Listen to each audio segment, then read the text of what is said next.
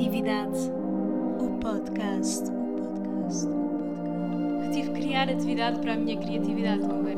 Mentira, mentira. Estava muito iludida, já tinha muita coisa para fazer. Mas cá estamos para mais um episódio. Criatividade. Bom ano, bom ano, bom ano, bom ano 2023. Isto é aquela semana em que toda a gente está com a mesma frase. E, ai, como é que foi Natal? Bom ano. E eu tenho pensado, porque é que há necessidade, necessidade de criar sempre um plano de passagem de ano?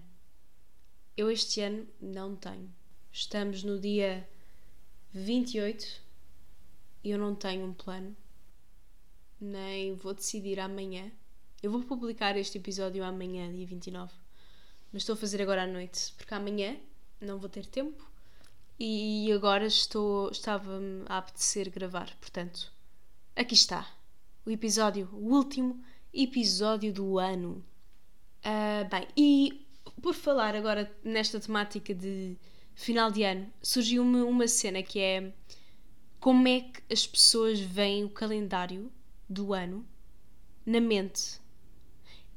Eu tenho refletido com, sobre isto e já refleti também com as minhas irmãs sobre isto porque apercebemos-nos de que há pessoas que veem o calendário de uma forma muito específica e que é mesmo muito difícil nós retratarmos, tentarmos desenhar num papel como é que vemos o nosso calendário, as nossas semanas, os nossos meses, o nosso ano na nossa mente.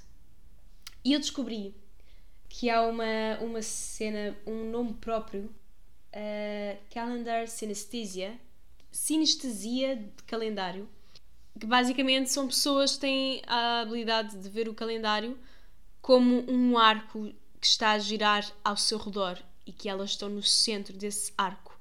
Ou seja, elas veem o calendário como um círculo à sua volta, com várias cores. Uh, e essas pessoas também têm tendência em memorizar e ver as coisas, sempre associar números a cores ou letras a cores. E, e neste caso associam uma cor para cada mês, acho eu e vêm tipo de uma forma muito específica.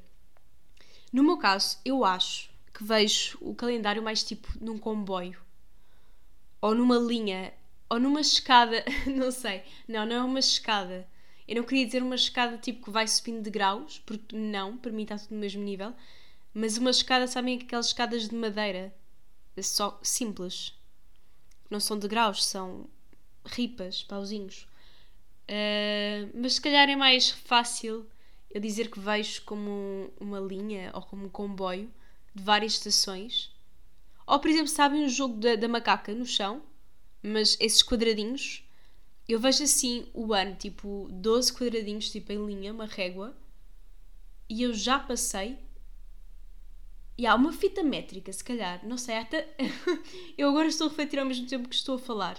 E há tantas formas diferentes de vermos o calendário é mesmo interessante pensarmos nisso. Já alguma vez pensaram ou já alguma vez questionaram esta isto de como vemos o calendário na nossa mente? Como é que vemos concretamente? Tipo, conseguem desenhar? Conseguem desenhar com cores, com exatidão? Qual é a sensação de quando se lembram de fevereiro deste ano? Onde é que está fevereiro? Tipo, como é que a memória arruma? Não, como é que a nossa mente uh, arruma as memórias dentro da nossa gaveta? Tipo, como é que a Senhora das Limpezas Interior, que nós temos cá dentro, como é que a Nossa Senhora das Limpezas Interior organiza as nossas memórias de cada mês, de cada, de cada semana? Isso é bem questionável e é super difícil de retratar e de explicar, porque há uma sensação, eu não sei, mas eu às vezes quando me lembro de certas memórias uh, deste ano, eu sinto uma, sensação, uma sensação de microsegundos que me transporta para esse lugar ou para esse sítio só que é tipo, é microsegundos, tipo, milésimos de segundos. E, e como, é que, como é que descreve essa sensação de que eu agora estou a olhar para fevereiro?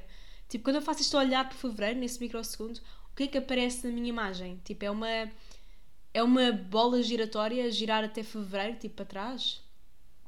É a roda do, é a roda do preço certo que está assim a girar e diz está certo e depois é o fevereiro tipo a aparecer ou é um comboio que vai e anda para trás e vem a carruagem do fevereiro, ou é uma fita métrica daquelas que se estende, ou é uma régua, ou é uma linha, ou é um arco.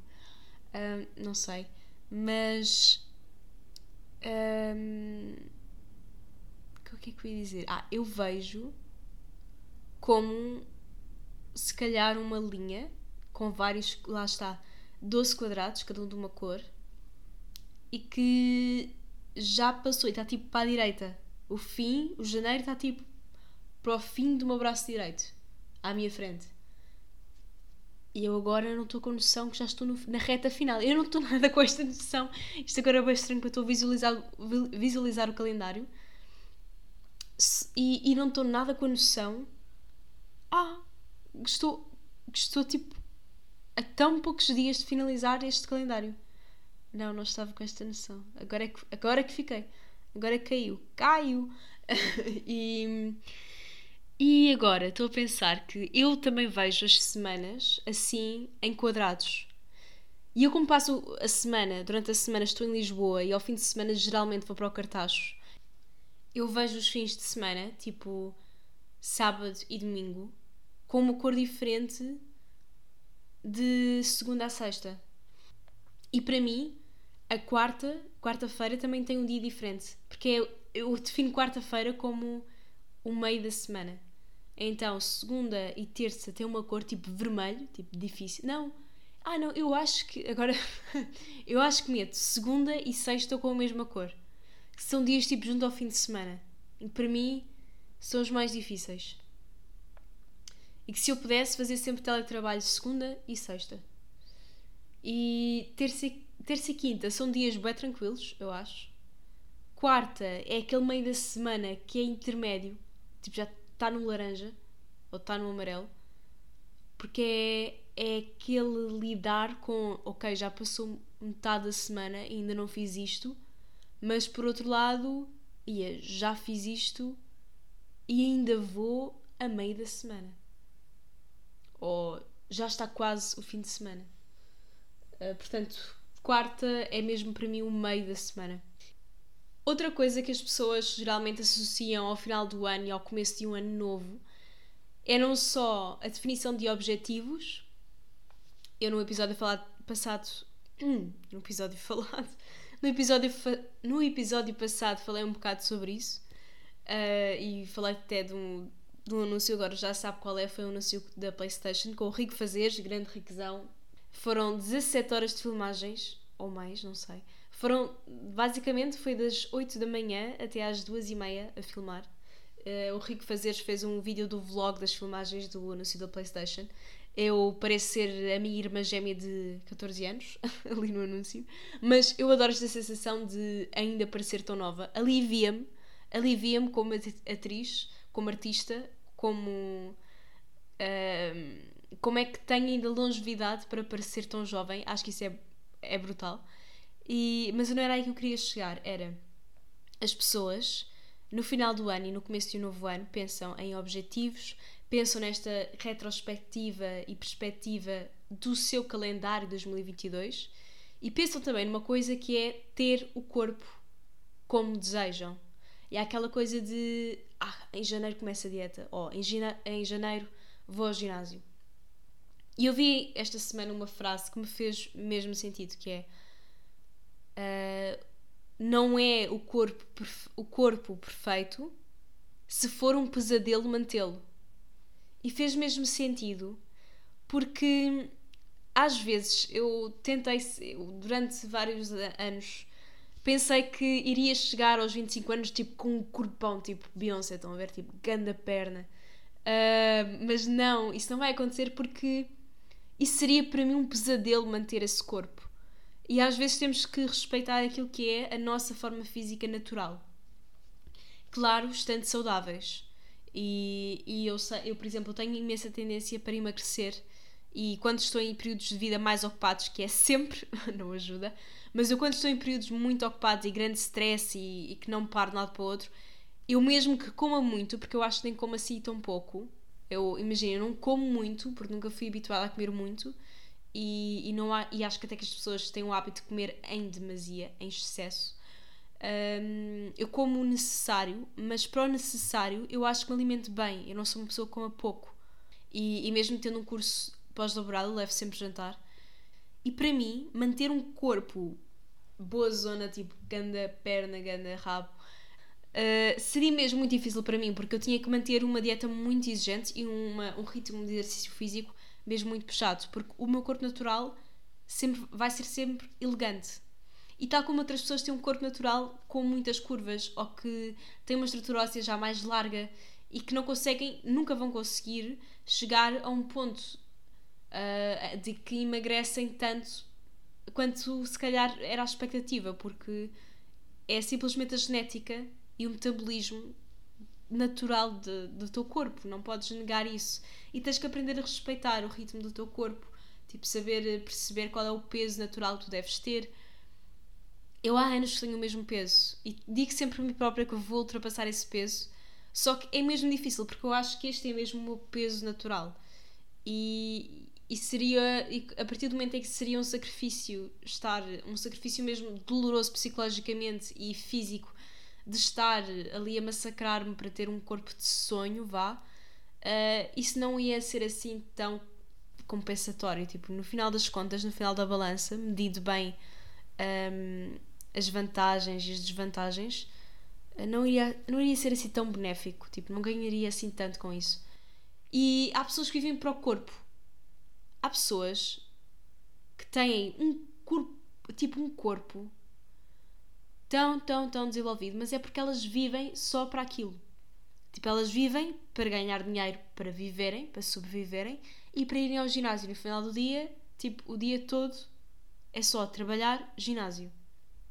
E não alimentam outras facetas ou outros, outros horizontes do seu eu, porque, pronto, o objetivo delas é ter um corpo bom. E eu sempre fui uma pessoa que dei prioridade a desenvolver a mente. Então, o exercício físico nunca foi muito o meu forte. Nem nunca fui uma pessoa desportista. Tipo, não gosto nada de esportes. Ai, não me metam a fazer desportos de equipa. Eu não gosto nada. Tudo que seja de esportes coletivos. Uh, futebol, basquete, voleibol. Uh, é o ponto fraco. Sou péssima. Uh, mas eu noto também que às vezes também não é só respeitar o peso do corpo e a forma do corpo e a estrutura do corpo, mas também perceber que há vários tipos de força e às vezes não é por não termos um músculo definido por fora que ele não tenha força ou que não exista uma força uh, interior. Porque às vezes a força pode não ser só de grande músculo, pode ser uma força que vem da estrutura óssea ou uma força interior, não sei explicar, mas uh, eu na, na ACT tenho uma professora de corpo e movimento que é a Vânia Rovisco. Ela é incrível e ela falou nisto de que ela realmente é uma pessoa muito magra, mas que tem imensa força uh, no corpo, no esqueleto, na estrutura. E ela, ela nota-se ter um corpo já um bocado definido, mas é uma pessoa super magra. E eu sempre olho para os meus braços e eu acho que quem olhar só para os meus braços acha que eu passo fome. Porque eu tenho um braço tão, tão, tão fino que a mim própria me mete impressão como é que eu não como é que eu tenho força. E sempre foi uma coisa que eu quis uh, treinar. Agora estou mais focada nisso, estou a ir a aulas de body pump. Um, mas eu noto que, por exemplo, nestas aulas de body pump, eu tenho mais força, mesmo sendo iniciada, que eu não, eu não vou muitas vezes ao ginásio, não tenho tempo, uh, e nem sempre tenho motivação. Uh, eu não vou muitas vezes, mas levanto mais peso do que algumas pessoas que estão lá, tipo, há anos, ou pessoas que têm um braço maior que o meu, só que não têm força. Eu acho que não tenho, eu não tenho muita força no braço, também não, não vou aqui estar aqui a gabar-me que eu não tenho força nenhuma, isso é verdade. Mas também não tenho um braço totalmente frágil, porque suporta peso, mas eu sinto que a minha força não está na quantidade de músculo que se vê por fora. E, e esta minha professora, um, artista, performer, a Vânia Rovisco, falou muito, falou nisto numa aula e para mim fez sentido uh, identifiquei-me naquilo que ela disse. Mas isto para dizer para respeitarem o vosso corpo, respeitarem que não é nem sempre é o que se vê por fora e é todo um processo que demora muito tempo. E não vale a pena estarem-se a sacrificar e a massacrar para terem aquele corpo que vem. Porque há muito aquela comparação que agora temos por causa de, de toda, todos os mídia, toda a digitalização e o mundo da globalização e vemos fotos uh, nas redes sociais que nos fazem comparar corpos só que isso não vale a pena se, lá está, se for um pesadelo manter esse corpo de sonho, não é um corpo de sonho. E agora queria só, pronto, finalizar este episódio para hum, entrar em 2023 confiantes. A confiança e a autoestima é tudo. É bom estarmos sozinhos. É bom se, se achamos que estamos perdidos e darmos um tempo até surgir algo que, que nos faça bem e que nos faça refletir que afinal não queríamos nada daquilo que estávamos a fazer no passado e, e está tudo certo. Pensem mesmo e reflitam se, se as pessoas com quem estão estão a fazer bem, se têm alguma amizade tóxica, alguma relação tóxica que vos está a impedir de serem quem querem ser, de serem quem são, de fazerem o que querem. Um, acho que isso é muito importante e lembrem-se que a pessoa mais importante para vocês tem que ser vocês próprios. Ah, e passem muito tempo com os vossos animais. Eu este ano percebi e valorizei mesmo o quão importante é os animais, a companhia que nos fazem e o amor que nos dão é tão genuíno. E não adotem nem ofereçam animais a pessoas se não for uma adoção responsável, por favor. Não façam isso.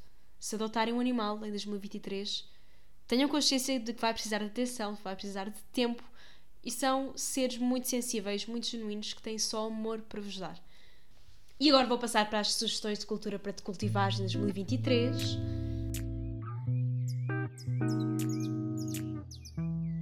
Cultivar-te. E o que é que eu tenho? No Teatro da Trindade, já tinha falado aqui, temos a peça Nuvem, temos Noite de Reis no Teatro da Trindade, que eu quero muito ver. Temos no CCB a Catarina e a Beleza Matar Fascistas. Já escutou, não vale a pena, mas sobre esta peça, eu estava mesmo a ver que ia acontecer alguma coisa que eu não ia conseguir outra vez ver esta peça. Já é a terceira vez que eu compro bilhetes para esta peça e não há forma de eu ir.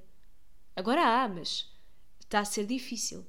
Então não é que a festa da empresa onde eu trabalho, a festa de Natal, barra reentrée, barra Dia de Reis, vai ser no dia 6 de janeiro, que era quando eu ia ver a Catarina e a Beleza matar fascistas, finalmente. Mas pronto, eu já troquei o meu bilhete, vou dia 7. Espero que, por favor, não marquem nada para dia 7, por favor. Já é a terceira vez que eu estou a tentar ir a isto, em mais, há mais de um ano. No Teatro do Bairro também vai haver uma peça que é Pentesileia, com actianos, ex-alunos da ACT. O Teatro do Bairro tem muitos alunos da ACT que depois acabam por ficar lá e isso é muito fixe. Agora, também vão ter no, nos Artistas Unidos a peça Taco a Taco, que eu recomendo, já fui ver este ano, e vai voltar em 2023. No Teatro Vilaré tem 2 mais 2, uma peça, podem, podem ir com namorados ou com os vossos companheiros. Os Silly Season vão ter o Rei Édipo, em, no CCB, em fevereiro. Uh, e depois também vai haver a peça Orlando no Teatro São Luís em abril. Portanto, como podem ver, eu já tenho a minha agenda de teatro programada até abril. Isto são as peças que já sei que vão existir. Portanto, até lá vão surgir mais para aí duas peças por semana para ver. Mas, cinema. No Cinema São Jorge uh, vai haver um fim de semana de grandes estreias de cinema no Cinema São Jorge que vai ser nos dias 13, 14 e 15 de janeiro. Uh, mostra Cíclope. E recomendo. Recomendo, não fui, nunca fui. Isto são estreias, não é? Mas estou a dizer que recomendo porque acho que é um bom plano. E vou tentar, depois da ACT, levar o podcast mais a sério. Novidades em 2023. Vou tentar. Adiós!